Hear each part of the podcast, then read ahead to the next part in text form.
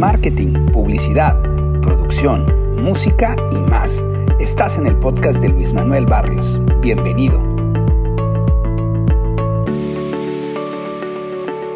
La industria musical ha cambiado muchísimo en los últimos años. Hoy quiero platicarles cómo los artistas deben adaptarse para poder seguir generando ganancias.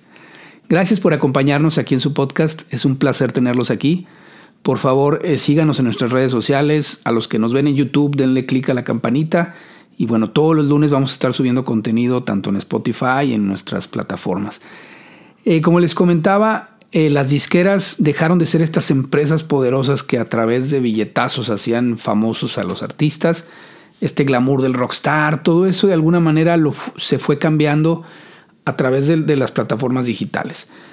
Seguramente ustedes si comparten mi edad o, les tocó de alguna manera este cambio de, del cassette, bueno, del, del vinil, después el cassette, luego vino el CD y llegó el MP3 y con nuestro amigo Napster nosotros bajábamos música, la metíamos en un USB, nos evitábamos la compra del disco y pues de alguna manera pirateábamos música de esa manera para no gastar dinero. Bueno, todo eso de alguna manera se fue industrializando. Actualmente contamos con Spotify, con Apple Music, muchas plataformas de música que nos dan de alguna manera esta oferta musical sin necesidad de comprar un disco. Esto obviamente afecta en ingresos a las disqueras, pierden poder, los artistas crecen, los artistas empiezan a, tener herramientas para poder promover su propia música, subir su video, hacer su podcast como un servidor. Todos tenemos opción de, de alguna manera, ser vistos y difundidos en todos estos medios. Y esto obviamente genera muchas ventajas para el artista. También pulveriza el mercado, hay demasiada oferta de, música genera un, grupo, un bloque de música independiente muy grande, que la disquera de alguna manera sigue teniendo su aporte cuando obviamente ve que hay un, un, nicho de mercado en algún grupo que está pensando a generar seguidores, le ve oportunidad, no deja de ser un impulso importante por sus contactos con las radiodifusoras, con la inversión que puede meter, pero ya, no, ya el artista no es tan dependiente de la disquera.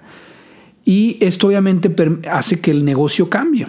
Y si bien ahorita vender discos ya no es negocio, pues de alguna manera el dinero está en la presentación, en el concierto, en el evento. Ahí es donde están las ganancias para los artistas. Y todas estas plataformas digitales se vuelven sí un, impulso para el artista, un factor de promoción, donde si bien generan algo de ingresos, pues realmente el que vive de la música no vive de, de lo que le da Spotify por su música, vive de, poder presentarse, de poder tener seguidores, de poder ahora sí que convocar gente para que le paguen un boleto. El dinero está en los boletos. Y obviamente pues la, el gasto que uno tiene que hacer o la inversión en producir un video, en hacer algo, la inversión de tiempo, la inversión de dinero, está enfocada a que tú puedas difundir este material y poder de alguna manera ser conocido para que empieces a generar ganancias a través de tus presentaciones. Digamos que el negocio cambió, ya la venta de discos no es negocio, el negocio está en, la presentación y el artista tiene que adaptarse a eso. Espero les haya gustado esta plática. Por favor, déjenos sus comentarios de, de qué quieren que platiquemos en las siguientes sesiones y pues les agradezco mucho que nos escuchen. Que estén muy bien. Bonita semana. Gracias por escucharnos. Te esperamos en el próximo episodio.